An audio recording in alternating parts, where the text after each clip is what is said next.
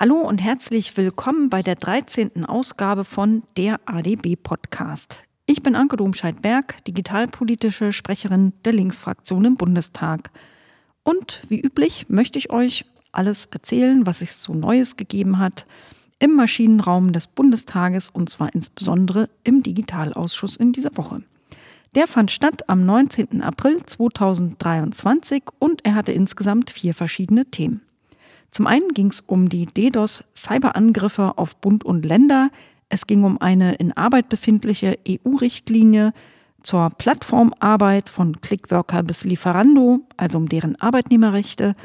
Und es ging um zwei Verwaltungsdigitalisierungsthemen, die klingen ein bisschen spröde, sind aber eigentlich wahnsinnig wichtig, nämlich einmal die Registermodernisierung. Da geht es um eine einheitliche Kennziffer für alle staatlichen Register, wo wir in irgendeiner Art und Weise drin vorkommen. Und es geht um die sogenannte IT-Konsolidierung. Kennt kaum ein Schwein, aber es ist das größte digitale Projekt des Bundes. Üblicherweise, bevor ich so loslege mit den Inhalten des Digitalausschusses, erzähle ich euch ja von irgendwelchen Nachreichungen, aber seit dem letzten Report gab es keine. Damit geht es gleich zu Thema 1, nämlich den DDoS-Angriffen auf Bund und Länder. Anders war der Umstand, dass es in der Woche vom 3. bis 9. April relativ viele solche Angriffe gab, also eine richtige fette Angriffswelle. DDoS übrigens heißt Distributed Denial of Services und dahinter verbirgt sich ein äh, konzertierter, meist von Botnetzwerken gesteuerter Massenzugriff auf bestimmte Webseiten, die unter dem Ansturm zusammenbrechen, wenn es gelingt, der Angriff. Das muss nicht immer sein. Denn man kann sich auf gewisse Art und Weise auch davor schützen, dass Webseiten zusammenbrechen, indem bestimmte Dienstleister dazwischen geschaltet werden und diese Angriffsattacken einfach irgendwo anders hin umleiten, sodass die eigentlichen Angriffe immer noch stattfinden können. Angegriffen wurden offizielle Webseiten von acht Bundesländern, aber auch von Bundestag und diversen Bundesbehörden. Und wir wollten uns natürlich informieren, was es damit so genau auf sich hatte. Wer das Thema DDoS nochmal genauer erklärt haben will, ich mache euch da auch einen Link in die Shownotes. Anwesend waren VertreterInnen aus dem ähm, Bundesamt für Sicherheit in der Informationstechnik und natürlich aus dem Innenministerium, die in ihrer Intro beide ähnlicherweise erzählt haben, dass eine anhaltend hohe Bedrohungslage da wäre, die aber vor allem Ransomware-Angriffe betrifft, aber es gebe eben auch zunehmend parteiergreifende Hektivisten. So war die Wortwahl und das hat insbesondere seit dem Beginn des Ukraine-Kriegs zugenommen. Der Anlass für diese Welle Anfang April sei mit relativ hoher Sicherheit der NATO-Beitritt von Finnland. Das finden also gewisse prorussische oder vielleicht auch russische Kreise einfach nicht lustig. Ihr Pech, würde ich sagen. Ähm, aber darum ging es halt, dass man also zum Beispiel überlegt hat, wer kann denn diese DDoS-Angriffe ausgeübt haben. Das war eine Gruppe, hm, fand man heraus, die heißt No Name 16. Uns wurde auch erzählt, dass die zwar ganz viel Medienecho dazu hatten, zu diesen Angriffen, aber eigentlich die Angriffe nicht besonders erfolgreich waren. Die wurden beschrieben als hatten eine begrenzte technische Qualität, also so geil waren die gar nicht von der Angreiferperspektive her. Und es gab also bestenfalls geringe Auswirkungen auf Verfügbarkeiten. Da waren vielleicht Aufrufzeiten von Webseiten ein bisschen langsamer und vielleicht ist auch mal eine für ein, zwei Stunden ausgefallen, aber die, bei den meisten hatte es so gut wie gar keine Auswirkungen und dazu gehörte auch die Webseite des Bundestages. Die Debatte dazu war auch nicht besonders lang. Ähm, wie immer, wenn wir über solche Cyber-Cyber-Themen reden, ging es natürlich auch um die Frage der Attribution. Also wie sicher kann man eigentlich sein, wenn man irgendwem einen Angriff zuschreibt, dass dieser jemand das auch war? Und NoName 16 ist ja nicht mal jemand. Also wer steckt eigentlich hinter NoName 16? Und da hat man uns gesagt, ja, weiß man halt nicht. Wenn, dann könnte so eine Antwort vielleicht irgendein Geheimdienst geben, aber jedenfalls nicht das BMI. Man vermutet allerdings tatsächlich, dass es russische oder prorussische Gruppen sind, denn genau die gleiche Gruppe, die ist auch schon bekannt für frühere Angriffe, zum Beispiel auf die Ukraine. International werben die übrigens jetzt auch Hacker an, die sogar gegen Geld solche Angriffe für die No-Name-16-Gruppe machen sollen. Also Attribution unterm Strich äh, wurde auch hier bestätigt, ist einfach immer schwierig. Man kann da sehr viel verschleiern. Manchmal gibt es Bekennerschreiben und selbst das sagt eigentlich nicht viel. Das muss ja nicht mal stimmen.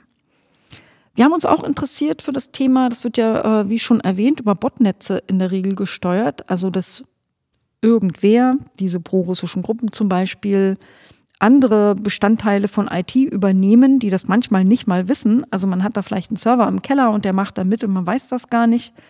Und da werden einfach Tausende von solchen Fremd-IT-Geräten übernommen und konzertiert mit einem Auftrag losgeschickt, zum Beispiel irgendeine Webseite anzugreifen.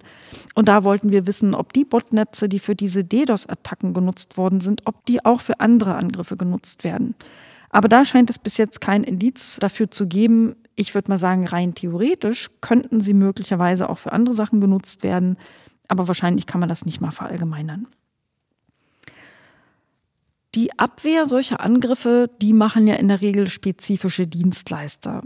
Ganz bekannt ist ein US-Dienstleister, möglicherweise Weltmarktführer, also auf jeden Fall sehr bekannt. Der nennt sich Cloudflare.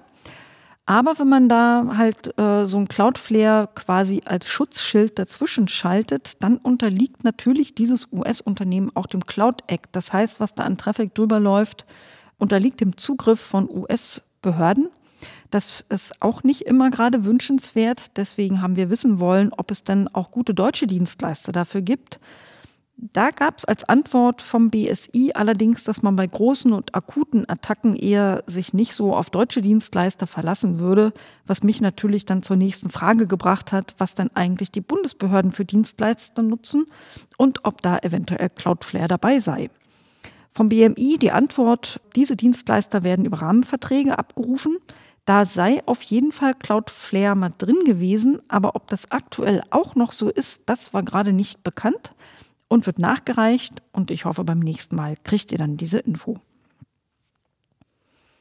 Natürlich kooperiert man auch. Ähm, ich habe ja gesagt, es wurden nicht nur Bundesbehörden, sondern auch Länder angegriffen. Jetzt ist das BSI aber mehr für den Bund zuständig und nicht für die Länder. Aber wenn so ähnliche Angriffe stattfinden, gibt es natürlich ständigen Austausch dazu. Der Beistand allerdings ist schwieriger, auch einer der Gründe, warum die Ampel das BSI zur sogenannten Zentralstelle ausbauen will. Das erfordert allerdings eine Grundgesetzänderung. Dann könnte das BSI allerdings auch den Ländern bei Angriffen direkt helfen. Auch international kooperiert man. Das BSI hat uns erklärt, da gibt es also Watch and Warning Chats mit internationalen Partnern zu allen möglichen Bedrohungsszenarien. Und so wurde dann eben auch bekannt, dass diese No-Name-16-Gruppe auch in anderen Ländern in der Europäischen Union, aber auch die USA angegriffen hat. Im Übrigen mit ähnlich wenig Ergebnis. Das Fazit, vermutlich russische Hacker starten immer wieder DDoS-Attacken mit geringer Wirkung, was allerdings nichts daran ändert, dass die Bedrohungslage weiter kritisch ist. Die Hauptbedrohung ist und bleibt aber Ransomware, also ein eher anderes Thema. Das war schon zum ersten Punkt. Thema zwei war wie angekündigt ein Bericht der Bundesregierung zu einer geplanten europäischen Richtlinie zur Verbesserung der Arbeitsbedingungen in der Plattformarbeit. Da überlegt ihr euch vielleicht, was ist eigentlich Plattformarbeit? Die kennt ihr eigentlich alle. Das sind so Dienste, die über elektronische Plattformen vermittelt werden, also sowas wie Uber statt normale Taxis, Deliveroo oder Lieferando, statt ins Lokal zu gehen, lässt man sich da was nach Hause bringen, aber auch Clickworker gehören dazu. Ähm, die meisten sind tatsächlich im Taxidienstbereich, das sind knapp 40 Prozent. Ungefähr jeder vierte, 24 Prozent sind irgendwelche Lieferdienste, also Essen, Lebensmittel, Umzugsgedöns. Jeder fünfte fast, nämlich 19 Prozent, sind häusliche Dienste wie Reinigung und Handwerk. Die kann man sich ja auch ähm, über solche Plattformen äh, bestellen und dann gibt es halt noch ähm, ganz viele, die dann sich die letzten paar Prozent untereinander aufteilen. So Sachen wie Rechnungswesen äh, machen, Betreuungsdienste wie Kindersitter oder Pflege, freiberuflicher Kram wie Foto, Design, Grafikzeugs und die schon erwähnten Clickworker, die zum Beispiel Bilder oder Texte taggen. Der Hintergrund, warum wir überhaupt drüber reden, ist diese europäische Richtlinie, die wurde schon im Dezember 2021 von der Europäischen Kommission vorgelegt und dann galt eine ganze Weile still ruht der See. Es passierte einfach gar nichts, obwohl natürlich der Bedarf, da was zu regulieren, wirklich hoch ist. Erst jetzt im Februar hat das Europäische Parlament ein Verhandlungsmandat erteilt. Es fehlten da irgendwelche Mehrheiten auch unter den europäischen Mitgliedstaaten. Jetzt geht die Trilogverhandlung äh, quasi in die nächste Stufe. Und das ist wirklich höchste Zeit. Das Phänomen wird immer größer und man redet also so Pi mal Daumen von 28 Millionen Plattformbeschäftigten allein in der Europäischen Union und es sollen über 40 Millionen werden, allein ähm, bis 2025. Ich meine, das ist in zwei Jahren und da einfach mal so 15 Millionen mehr, das ist schon richtig viel. Und an und für sich könnte man ja sagen, mehr Beschäftigte ist doch super. Wo ist das Problem? Das Problem ist, dass jeder zweite Beschäftigte in der Plattformökonomie in Europa, in der Europäischen Union weniger als den Netto-Mindestlohn in seinem Land verdient. Jeder zweite. Also das müsst ihr euch mal reinziehen. Und das ist die Zeit, die sie bezahlt bekommen. 41 Prozent ihrer Arbeitszeit ist aber unbezahlt. Also wenn Sie auf den Plattformen rumstöbern und auf irgendeinen Auftrag warten, aber auf Abruf sein müssen, also auch nicht an den Strand gehen können, oder wenn Sie sich durch irgendwelche Inserate klicken, um da Ihre Arbeit anzubieten, dann ist das natürlich unbezahlte Arbeit. Und so ist das insgesamt oft äh, eine sehr prekäre Beschäftigung. Die gelten nämlich äh, alle als selbstständig, auch wenn sie nur für einen einzigen, zum Beispiel Lieferando, durch die Gegend radeln. Die haben keinen Urlaub, die haben keine Rentenbeiträge, die kriegen kein Krankengeld, wenn sie krank sind kein Mindestlohn, kein Betriebsrat etc. etc. Für manche ist das voll okay. Also es gibt ja, wie gesagt, auch äh, Rechnungswesen Menschen oder Grafikbearbeiter, die sind halt tatsächlich richtige Selbstständige, aber viele sind es eben nicht. Also ungefähr 5,5 Millionen solcher Beschäftigten in der Europäischen Union sind fälschlicherweise als Selbstständige eingestuft. Und deswegen ist es wirklich dringend nötig, da was zu regulieren. Einige europäische Mitgliedstaaten haben das für sich selber schon gemacht, aber das ist total uneinheitlich und in Deutschland ist da, glaube ich, so gut wie gar nichts passiert. Also auf jeden Fall braucht es einklagbare Arbeitnehmerrechte für die, die eigentlich Arbeitnehmer sind. Und das ist die größte Änderung, die diese Richtlinie mit sich bringen soll. Sie soll nämlich den Beschäftigtenstatus feststellen für Personen, die über digitale Plattformen arbeiten, nach einem standardisierten Prozess. Der sieht so aus, es gibt da fünf Kriterien, die erzähle ich euch gleich noch. Und wenn dann entweder zwei oder drei, das wird halt gerade noch verhandelt, erfüllt sind, dann gilt man automatisch als Arbeitnehmerin. Und dann muss im Prinzip die Plattform beweisen, dass man es doch nicht ist. Die Beweislast wird also quasi umgekehrt und der Plattform übergeholfen. Solange die das Gegenteil nicht beweisen kann, ist man quasi Arbeitnehmerin mit sämtlichen Rechten. Also man kann Tarife verhandeln, man kann Mindestlohnansprüche einklagen, man hat geregelte Arbeitszeiten, Gesundheitsschutz, bezahlten Urlaub und Krankheit, Rentenansprüche und was halt so dazugehört.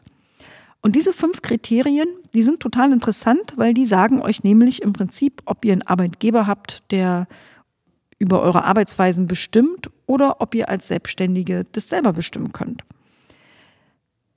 Also wie gesagt, wenn zwei oder drei der folgenden Kriterien erfüllt sind, dann arbeitet ihr vielleicht für eine Plattform, aber seid Arbeitnehmerin. Also zum Beispiel, der Arbeitgeber bestimmt über die Höhe der Vergütung oder er legt eine Obergrenze dafür fest. Ihr dürft es also nicht selber bestimmen. Zweites Kriterium, die Arbeitsleistung wird elektronisch überwacht. Zum Beispiel so ein Uber-Fahrer, ne, der gibt ja da in sein kleines Gerät ein, wann und wo der losfährt und kriegt er seine Sternchenbewertungen, viele oder wenige, und das alles ist im Prinzip Überwachung seiner Arbeitsleistung. Drittes Kriterium ist, der Arbeitgeber kann die Freiheit der Arbeitszeit und der Abwesenheitszeitbestimmung einschränken. Richtige, echte Selbstständige, die können nämlich sagen, oh, heute kein Bock, Sonne scheint, und dann machen sie an dem Tag halt nichts. Das kann man halt nicht machen als Arbeitnehmerin. Da hängt man davon ab, dass der Chef oder die Chefin einem Abwesenheiten zugesteht oder nicht. Man muss das Zeug beantragen. Das ist also so ein drittes Kriterium. Und auch das Recht, Unterauftragnehmer einzusetzen, ist damit berührt. Also bin ich selbstständig, kann ich da jemand anderen beauftragen? Bin ich angestellt, kann ich das üblicherweise nicht.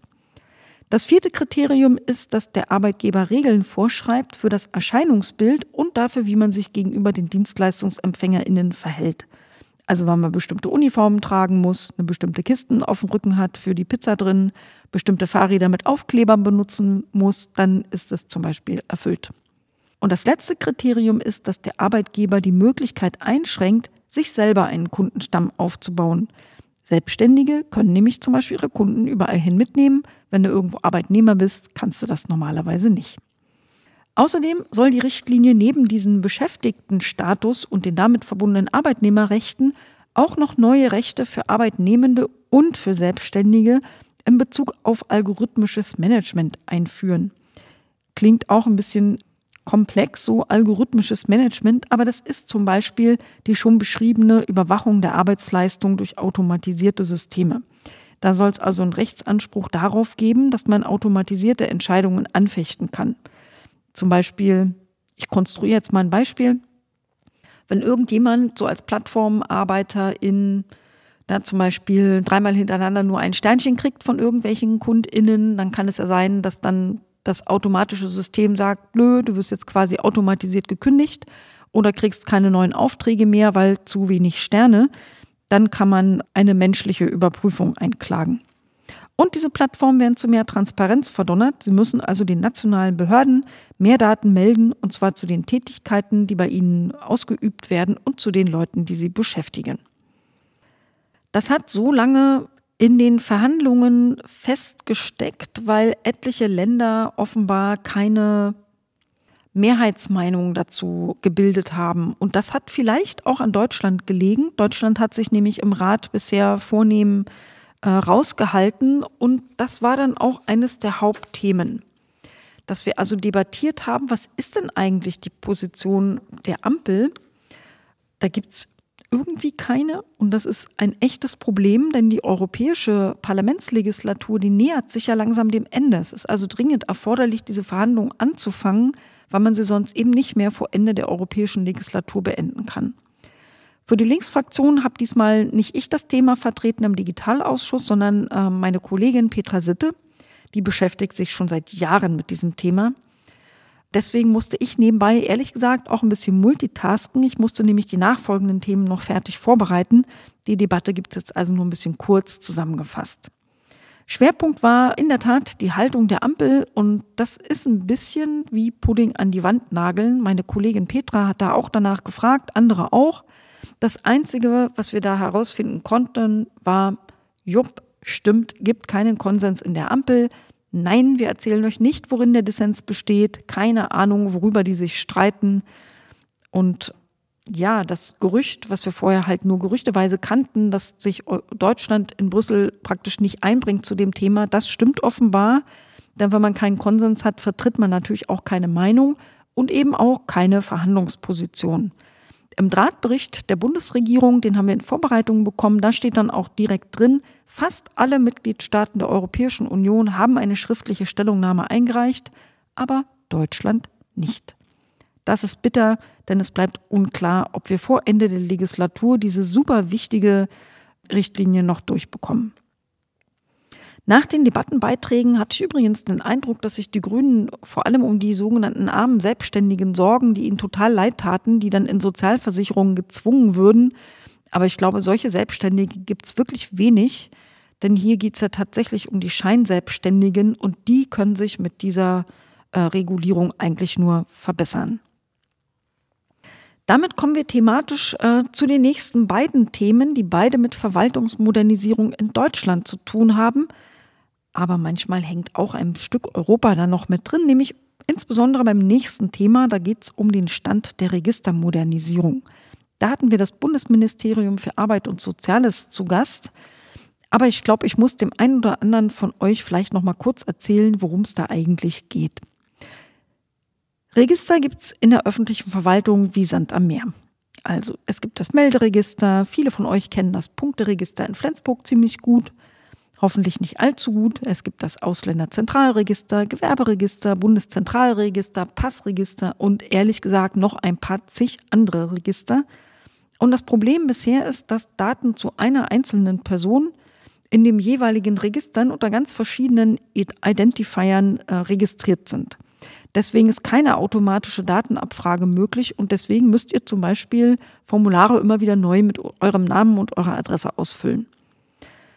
Man muss sich also von Behörden Bestätigungen einholen für Infos, die Behörden eigentlich haben. Also Beispiel Hochzeit.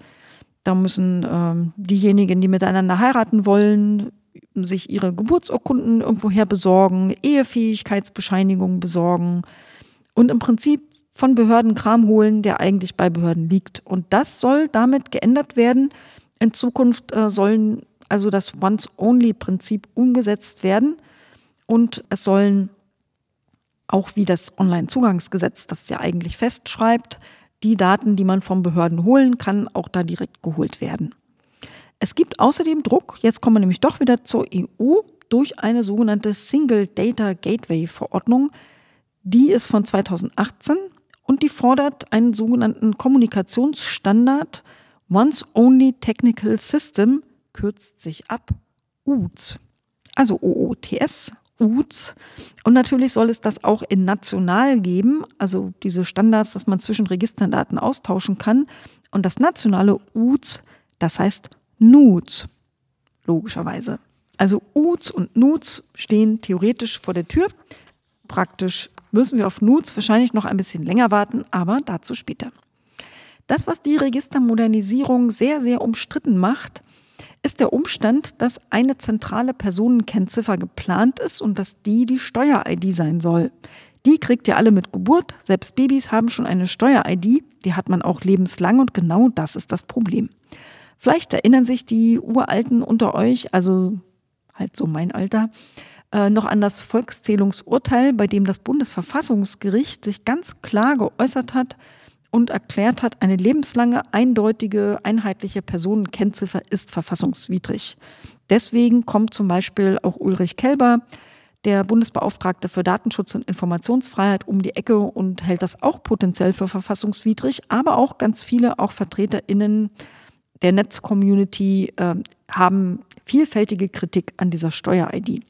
Bund und Länder haben sich aber jetzt geeinigt. Die sind also der festen Überzeugung, dass alles völlig in Ordnung so. Und sie planen ein Datencockpit und ein sogenanntes Vier-Corner-Modell und das gemeinsam würde ausreichend vor Missbrauch schützen. Datencockpit, das ist eigentlich gar kein Cockpit, sondern nur so ein Datenlog.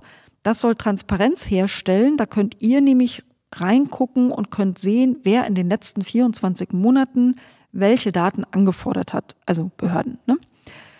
Das verhindert natürlich keine Profilbildung oder irgendwelche missbräuchlichen Abrufe. Ihr könnt einfach nur Dinge da drin sehen, ihr könnt sie aber nicht beeinflussen. Also anders als bei der elektronischen Patientenakte könnt ihr da nicht Zugriffe erlauben oder untersagen, sondern ihr könnt einfach nur sehen, wer hat da was geholt.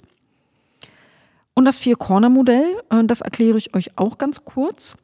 Dahinter verbirgt sich, dass wenn eine Behörde A von Behörde B Daten möchte, dann kann die nicht einfach sagen, hey Behörde da, hey Behörde B, schieb mal Daten rüber, sondern Behörde A muss erst zu einem sogenannten Datenintermediär, ich nenne ihn jetzt mal auch A gehen, der verbindet sich dann mit dem, ich nenne ihn jetzt mal Datenintermediär B und der wiederum, der gibt dann erst die Daten rüber an Behörde B. Es gibt also keinen direkten Datenaustausch und das soll auch Missbrauch verhindern, aber diese beiden Intermediäre, die dazwischen geschaltet sind, sind ja auch staatliche Institutionen. Also dieses Konstrukt, finde ich, ist kein hinreichender Schutz gegen eine staatliche Profilbildung.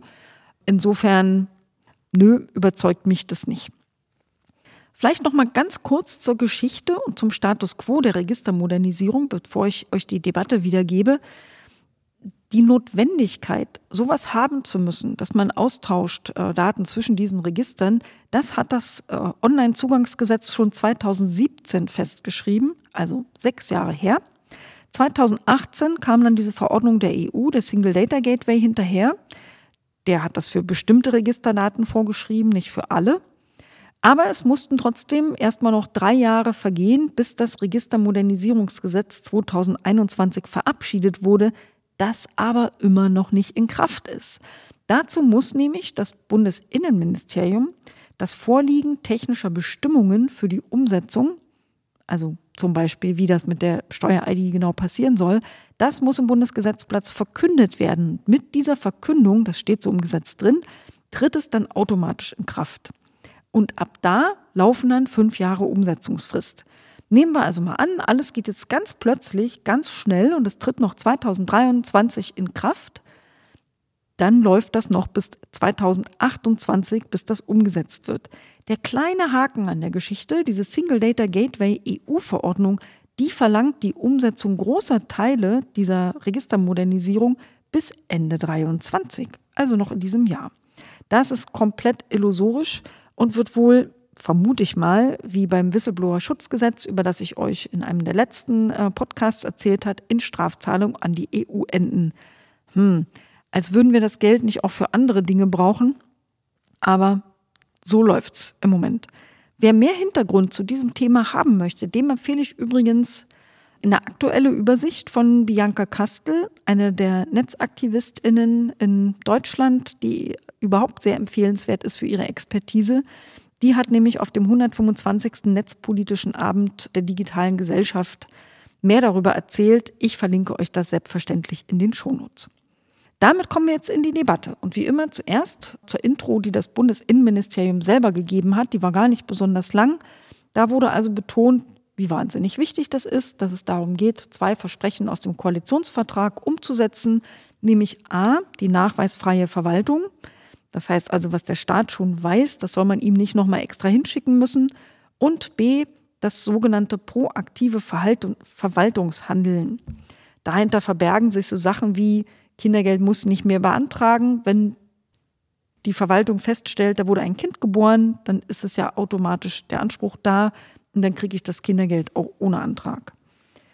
Das wird wohl sicherlich noch ein kleines bisschen dauern in Deutschland. Da sind wir also noch meilenweit entfernt, aber natürlich geht auch das nur mit so einer Registermodernisierung. Dann äh, wurde uns das Datencockpit nochmal beschrieben mit dem schönen äh, Begriff, es sei im Prinzip wie ein Kontoauszug. Da würde man die Infos zu den Datenübermittlungen schön sehen können. Und Bürger könnten da aber auch einen Globalhaken setzen für eine automatische Datenübernahme. Ich vermute mal, keine Ahnung, dass dann in den Formularen überall Name und Adresse automatisch ausgefüllt sind. Das wäre jetzt so meine Erwartung. Uns wurde auch erklärt, dass man die tatsächlich verbesserungsbedürftige Governance endlich verbessern will, denn und jetzt müsst ihr euch ein bisschen festhalten. Ich habe euch ja erklärt, das Projekt läuft schon ein paar Jahre. Man möchte eine Projektleitung einsetzen. Ja, ihr habt richtig gehört, es gibt keine Gesamtprojektleitung. Äh, es gibt auch noch kein Project Management Office. Ist ja nur so ein kleines Projekt, das irgendwie total viele Register zusammenführen soll. Also vernetzen soll miteinander. Da wird jetzt nicht ein Mega-Register draus, nicht, dass ihr da eine falsche Vorstellung kriegt.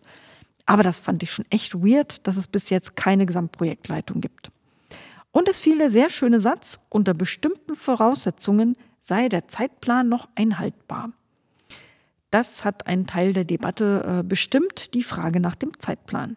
Zum Beispiel wollten wir wissen, was braucht es denn, um dieses Zeitziel noch zu schaffen? Da kam dann unter anderem, es braucht also ganz, ganz, ganz dringend, scheint sehr wichtig zu sein, ein Globalbudget gemeinsam mit Bund und Ländern.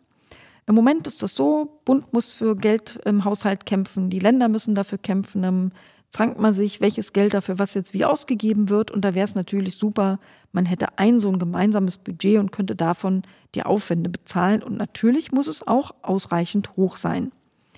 Und dann braucht es eine gute Kooperation zwischen Bund und Ländern. Da hapert es ja manchmal, kennen wir auch von anderen Projekten. Und allgemein, dass Stakeholder besser zusammenarbeiten drücken wir mal die Daumen. Ehrlich gesagt glaube ich, selbst wenn Magie passiert, das wird mit 2023 nicht mehr. Wir haben das natürlich explizit gefragt. Ja, bis Ende 2023 soll ja gemäß diesem Single Data Gateway der NUTS National Once Only Technical System umgesetzt sein. Ist das wirklich realistisch? Und die Antwort des Staatssekretärs war, er senkte ein wenig den Blick. Das wäre schon sehr ambitioniert, das müsse er zugeben. Ich habe da ja ein deutliches Nein rausgehört, aber er hat natürlich das nicht gesagt. Wir wollten wissen, die gesamte Umsetzung, ist die denn wirklich innerhalb dieser fünf Jahre möglich? Und da gab es fast die gleiche Antwort, nämlich, ich zitiere mal quasi wörtlich, ich gebe Ihnen da mal eine diplomatische Antwort. Auch das ist sehr ambitioniert, aber es ist noch machbar und daher streben wir das an. Naja, strebt mal. Es wäre nur schön, wenn es auch klappt. Mich erinnert es ja ehrlich gesagt total an das Online-Zugangsgesetz. Das lief ja auch fünf Jahre lang und bis zum Schluss hat man gesagt, es ist noch schaffbar. Die Deadline ist ja noch nicht vorbei. Dabei war schon, sagen wir mal, spätestens zwei Jahre vor Ablauf der Deadline klar, dass man das eigentlich nicht mehr schaffen kann. Ja, eine Frage ist natürlich beim Zeitplan auch, wie läuft denn die Anbindung der Register an die Steuer-ID? Also wie sieht es denn da jetzt eigentlich genau aus und wann kommen denn diese technischen Vorgaben, mit denen das Dings da erst in Kraft tritt?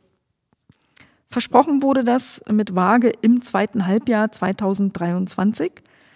Da es ja ambitioniert bis Ende 23 umgesetzt sein soll, sollten vielleicht äh, die technischen Vorgaben nicht erst im Oktober oder November kommen.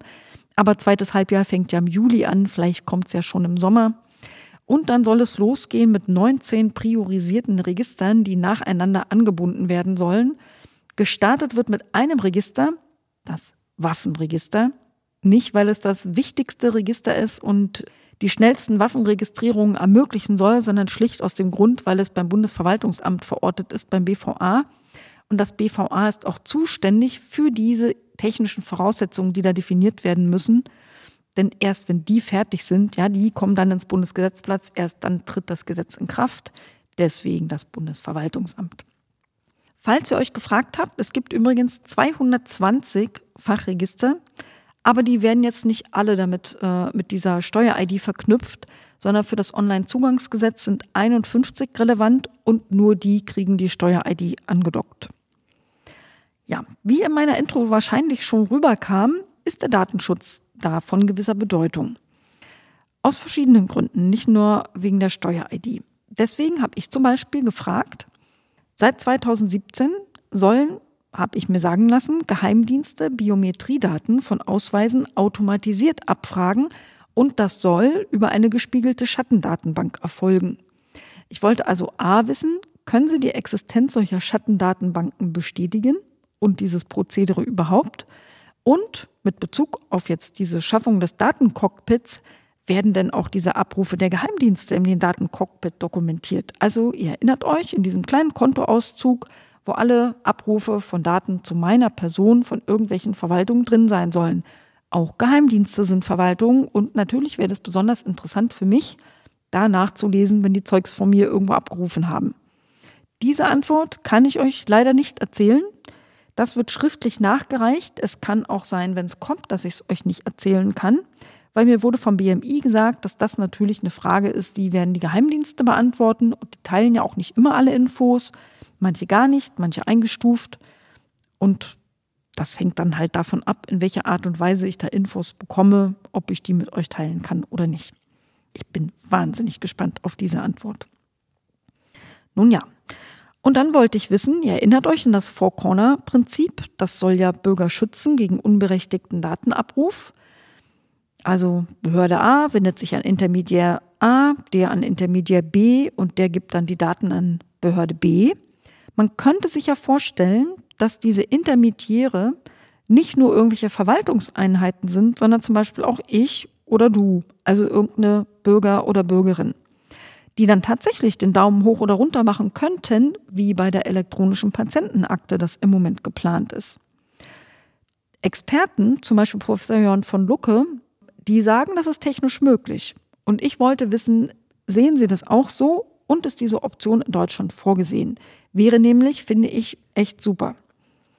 Die Antwort war, technisch ist das möglich, allerdings nur, wenn man direkt diese Single Data Gateway Verordnung umsetzt. Das deutsche äh, Registermodernisierungsgesetz geht aber darüber hinaus. Und für das, was in Deutschland vorgesehen ist und für das deutsche Four-Corner-Modell, da ist das explizit nicht vorgesehen. Kacke, ehrlich gesagt. Nicht gut. Naja.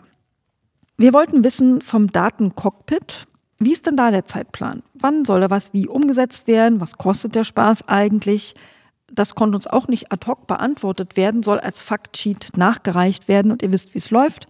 Das nächste Mal, sofern ich es habe, erzähle ich euch das dann. Eine interessante Frage, ich glaube, die kam auch mal von Bianca Kastel, habe ich an das BMI gerichtet. Denn das ist ja auch interessant, wenn man aus Gründen der Datensparsamkeit in diesem System ermöglicht, dass nicht ganze Datensätze von A nach B geschoben werden, sondern manchmal einfach nur eine Ja-Nein-Abfrage, also eine Bestätigung, ob irgendein Faktum gegeben ist oder nicht. Beispiel, ist diese Person volljährig? Ist sie ledig? Na, zum Heiraten wichtig. Bezieht sie Kindergeld? So Kram. Ne? Da kann man also mit Ja oder Nein antworten. Und das war eine positive Überraschung für mich. Auch das gibt es ja manchmal. Die Antwort des BMI war nämlich Ja, das ist mit diesem Modell möglich. Und zur Steuer-ID, da gab es selbstverständlich die Frage, ob denn inzwischen die Bedenken des BFDI ausgeräumt sind. Der BFDI, der hat ja absolut nichts gegen eine Registermodernisierung. Im Gegenteil, das ist natürlich auch bürgerfreundlich und er vertritt ja auch Verbraucherschutzinteressen. Aber diese Art äh, mit der Steuer-ID, die fand halt Ulrich Kelber nicht so lustig. Er würde das österreichische Modell präferieren, wo man auch ohne eindeutige einheitliche Personenkennziffer auskommt. Die Antwort, sind die Bedenken BFDI ausgeräumt? Die kriegten wir nicht. Die Frage wurde nicht beantwortet. Stattdessen kriegten wir so einen Satz wie, würde mir wünschen, dass keiner mehr die Steuer-ID in Frage stellt.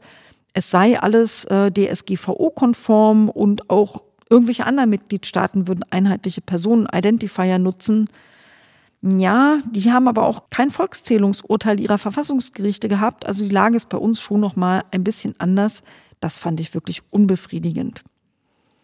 Dass bei uns das alles so ewig vor sich hin dümmelt, dümpelt, hat übrigens wie bei ganz vielen Verwaltungsdigitalisierungsthemen mit mangelnden Standards zu tun.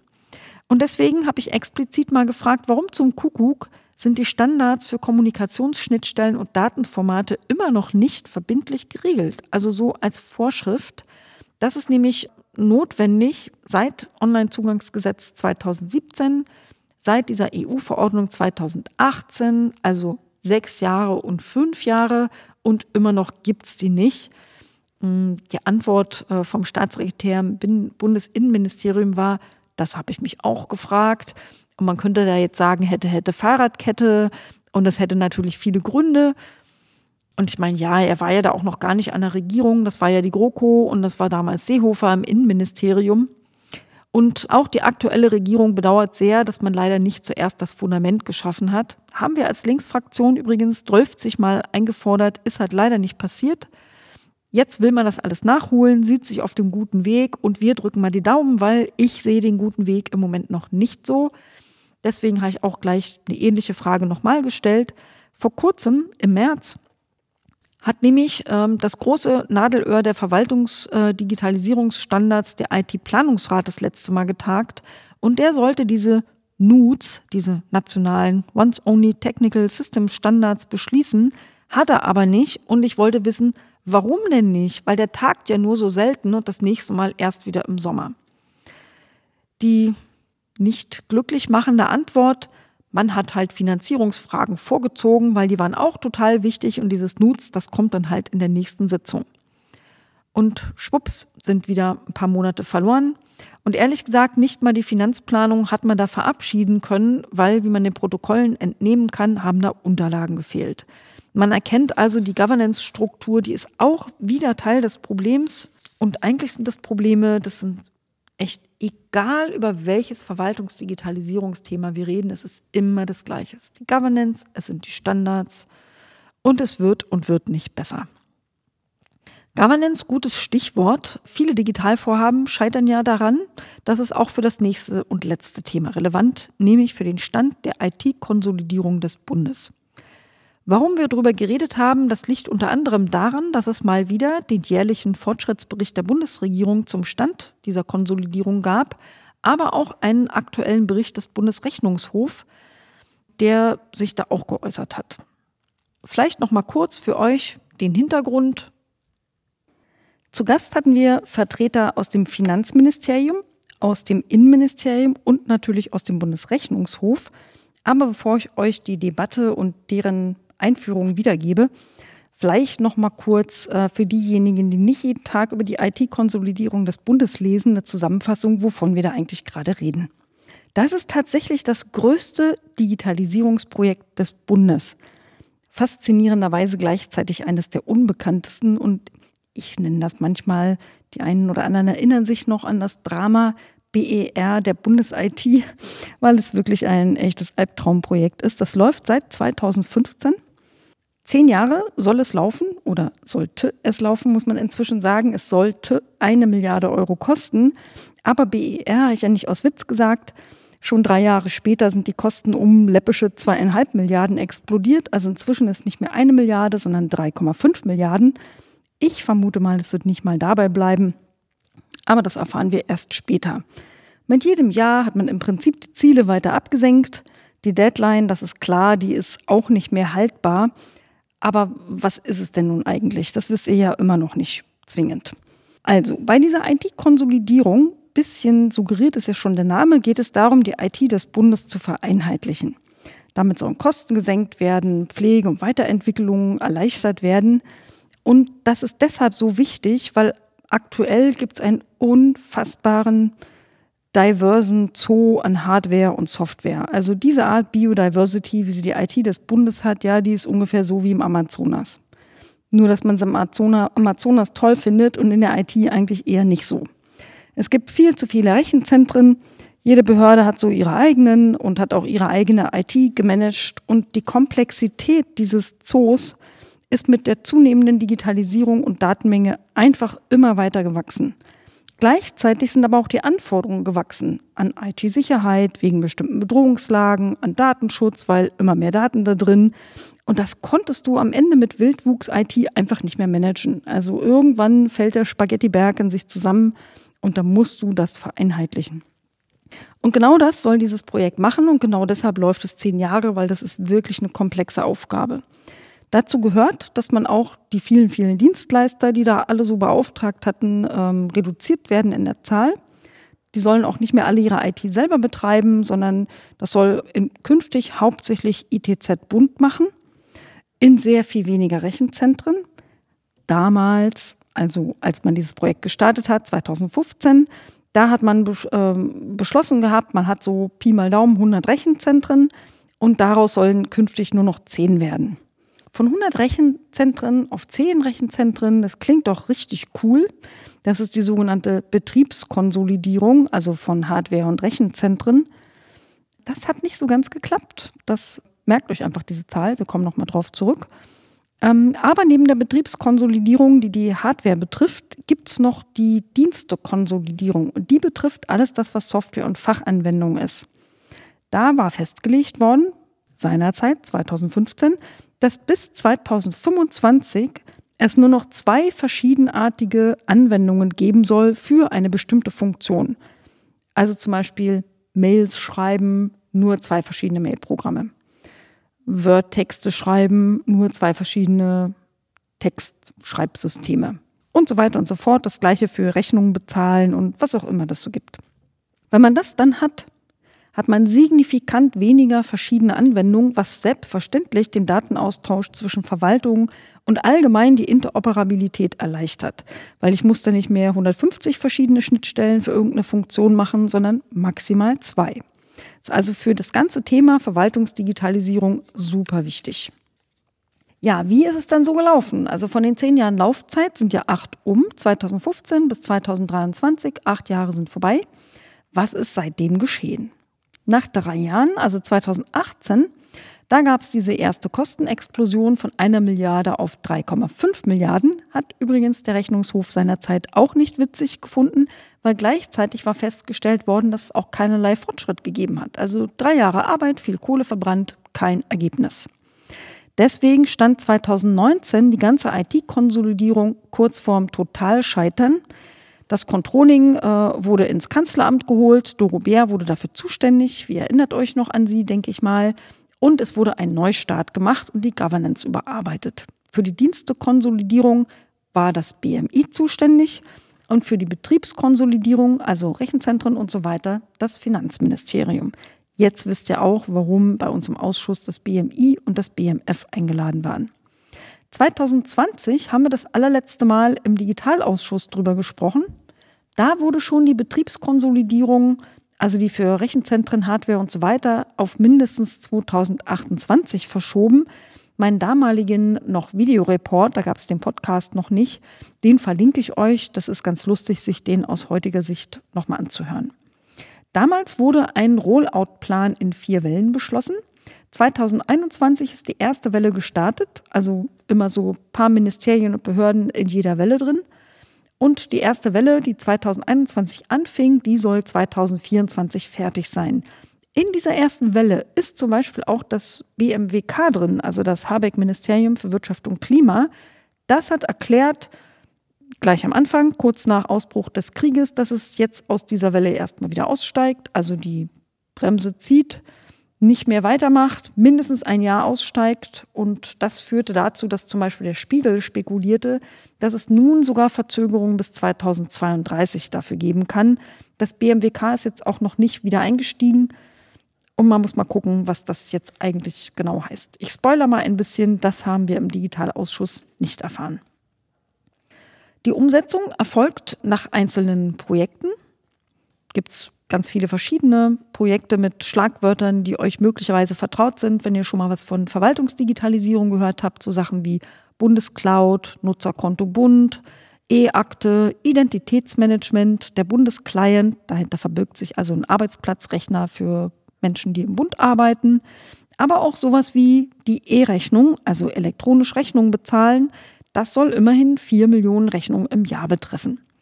Jedes Jahr gibt es da einen Fortschrittsbericht. Das war ja der Anlass, der diesjährige Fortschrittsbericht.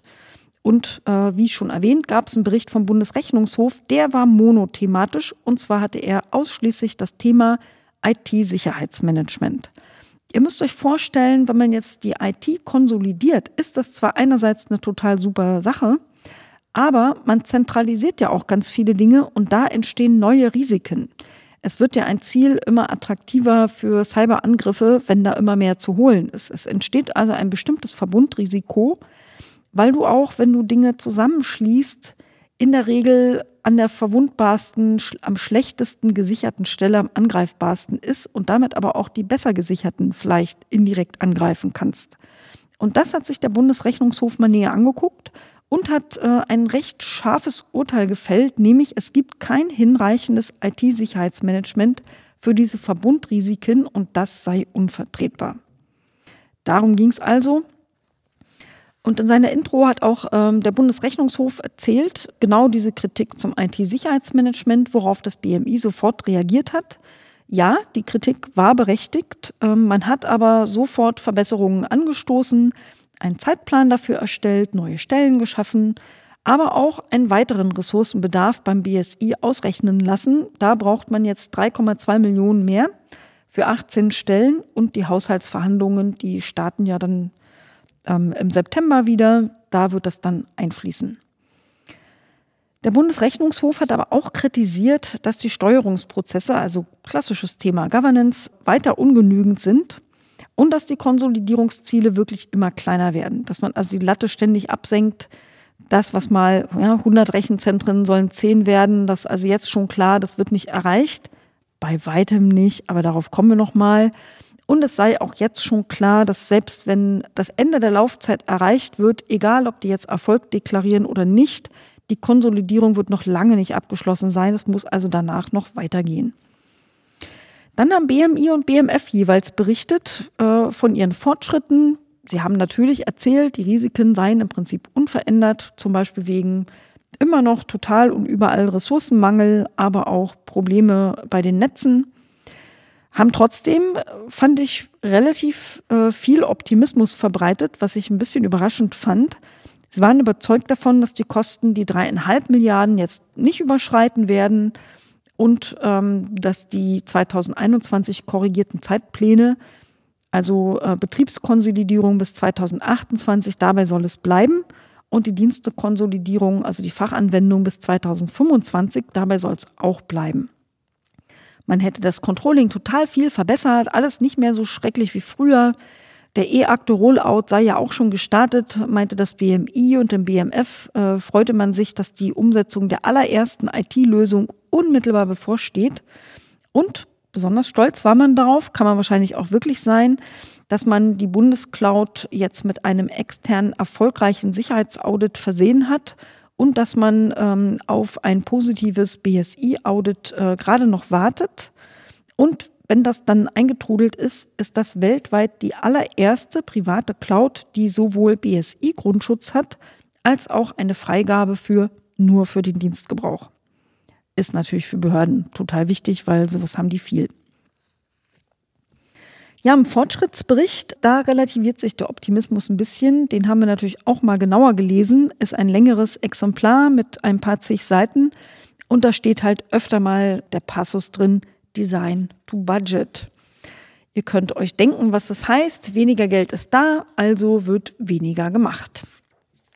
Das ist gemeint mit, die Latte wird ständig abgesenkt.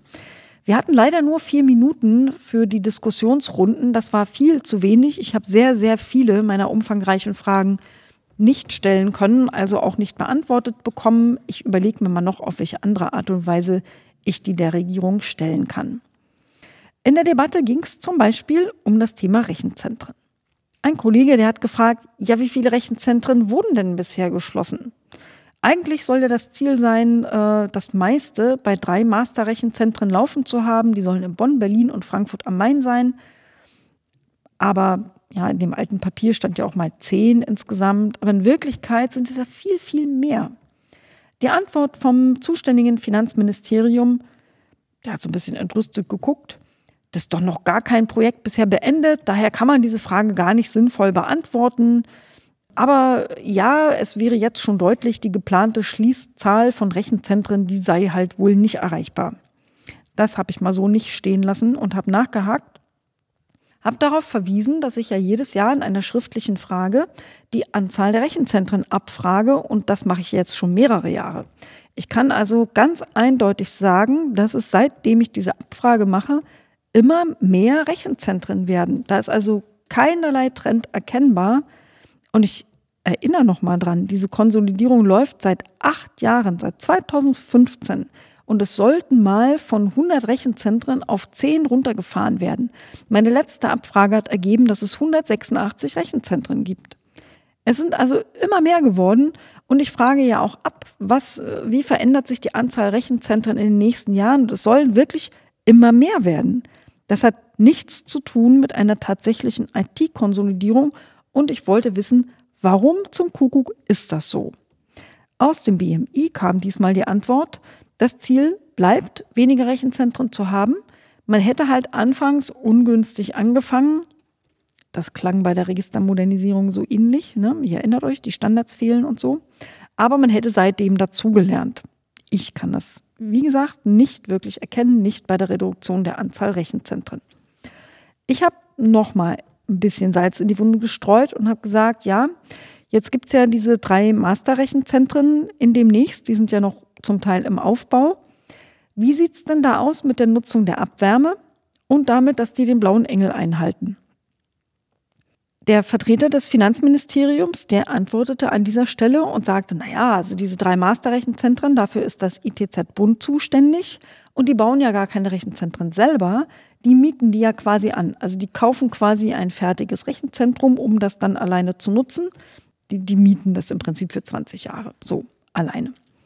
Und deswegen konnten die das ja gar nicht beeinflussen. Ähm, das wäre dann halt so, wie das wäre und ihre Möglichkeiten seien beschränkt. Das ist natürlich absoluter Bullshit.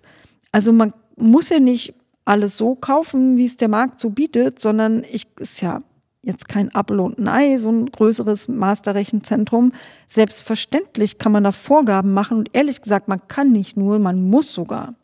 Seit vielen Jahren gibt es verbindliche Regelungen für den Einkauf von IT, dass sie bestimmte Green IT-Vorgaben einzuhalten haben. Zum Beispiel gibt es einen IT-Ratsbeschluss zur Green IT-Initiative von 2017 der auch mit Einkauf, nicht bloß wenn man selber baut, sondern wenn man Dienstleistungen einkauft, dass da der blaue Engel zu berücksichtigen ist. Und diese Green IT-Initiative wurde übrigens vor ein paar Monaten ja gerade noch mal erneuert und bestätigt und sogar verschärft. Und auch in der Digitalisierungsstrategie der Ampel findet sich dazu was, nämlich zum Beispiel Abwärmenutzung durch die Rechenzentren, klimafreundliche Kältemittel. Das steht da alles drin verlinke ich euch zum Nachlesen bei Bedarf in den Shownotes. Diese Frage konnte man mir jedenfalls trotzdem einfach gar nicht beantworten. Das wird dann nachgereicht. Ihr kriegt wieder viele Nachreichungen angekündigt. Ich hoffe, die kommen auch irgendwann. Und das betrifft dann sowohl die Abwärmenutzung bei den Masterrechenzentren als auch inwieweit sie die Kriterien des blauen Engels erfüllen sollen.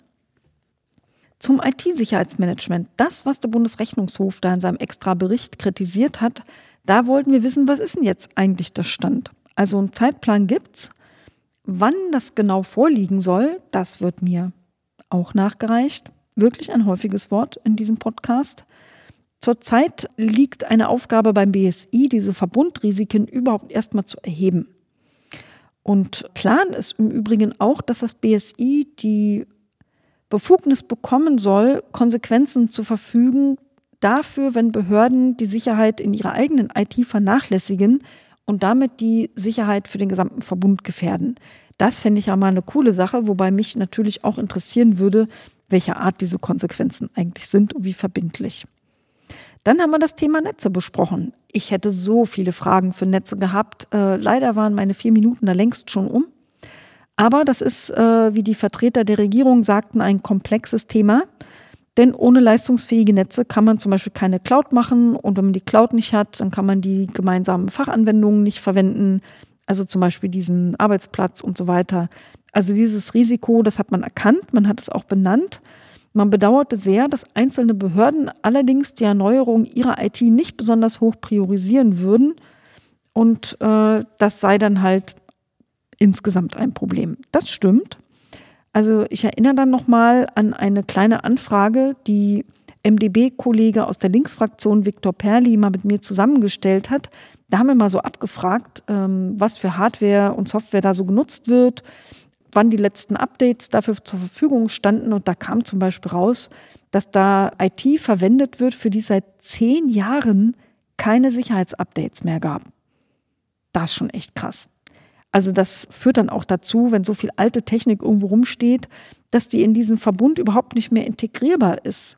Das sind dann oft äh, gar keine kleinen Sachen, sondern äh, die haben das beschrieben als historisch gewachsene, große und komplexe Fachverfahren, die sind ein Risiko für den Umfang der Konsolidierung. Mit anderen Worten, die werden einfach gar nicht konsolidiert. Die bleiben einfach außen vor und sind dann halt insgesamt problematisch. Ein Risiko ist aber auch ähm, der anhaltende Personalmangel. Die haben einfach viel zu wenig IT-Fachkräfte, auch im Bereich Konsolidierung. Das wird sich auch nicht ändern.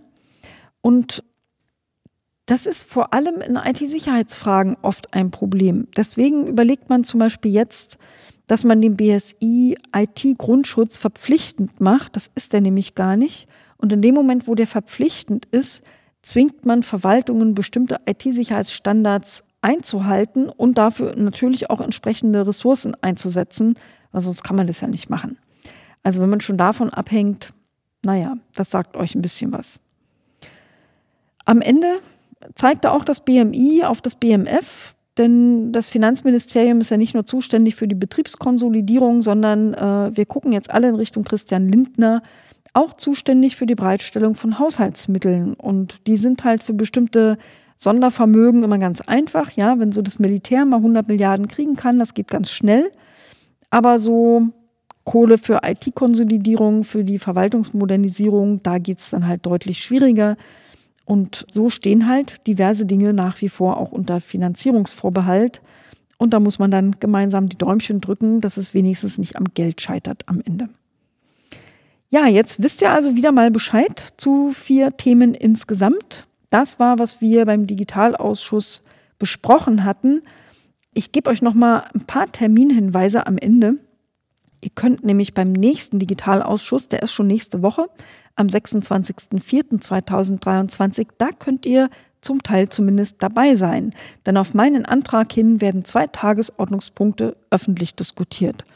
Das ist einmal ein Antrag der Union zum Thema Breitbandförderung und es ist einmal ein Bericht der Bundesregierung zu einer UN-Geschichte. Da soll so eine Art Cybercrime Convention verhandelt und gemeinsam verabschiedet werden, wo es zumindest habe ich gehört, äh, schwierige Elemente geben soll, die Sicherheitsforschung eventuell weiter kriminalisieren könnten. Das soll natürlich nicht sein. Da wüsste ich also gerne, was tut sich da eigentlich und was ist die Rolle der Bundesregierung.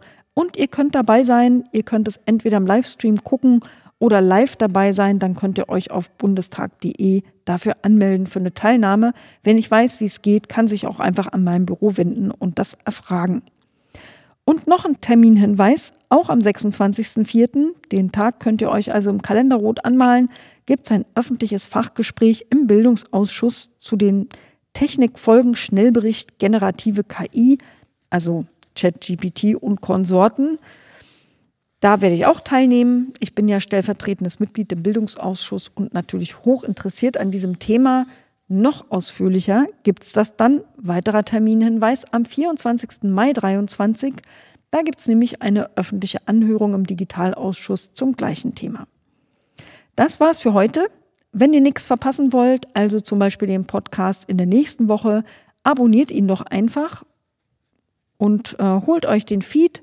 Aber ihr solltet das zum Beispiel auch in der Apple Podcast App einfach so finden können. Nutzt für eure Feedbacks gerne den Hashtag der ADB Podcast und gebt mir auch gern so euer Feedback auf allen möglichen Kanälen, die ihr in den Shownotes auch verlinkt findet. Ich danke euch wie immer fürs geduldig zuhören bis zum Ende für die wichtigen Themen, die im Bundestag diskutiert werden, die was mit Digitalem zu tun haben. Bis zum nächsten Mal. Eure Anke Domscheit-Berg aus der Linksfraktion.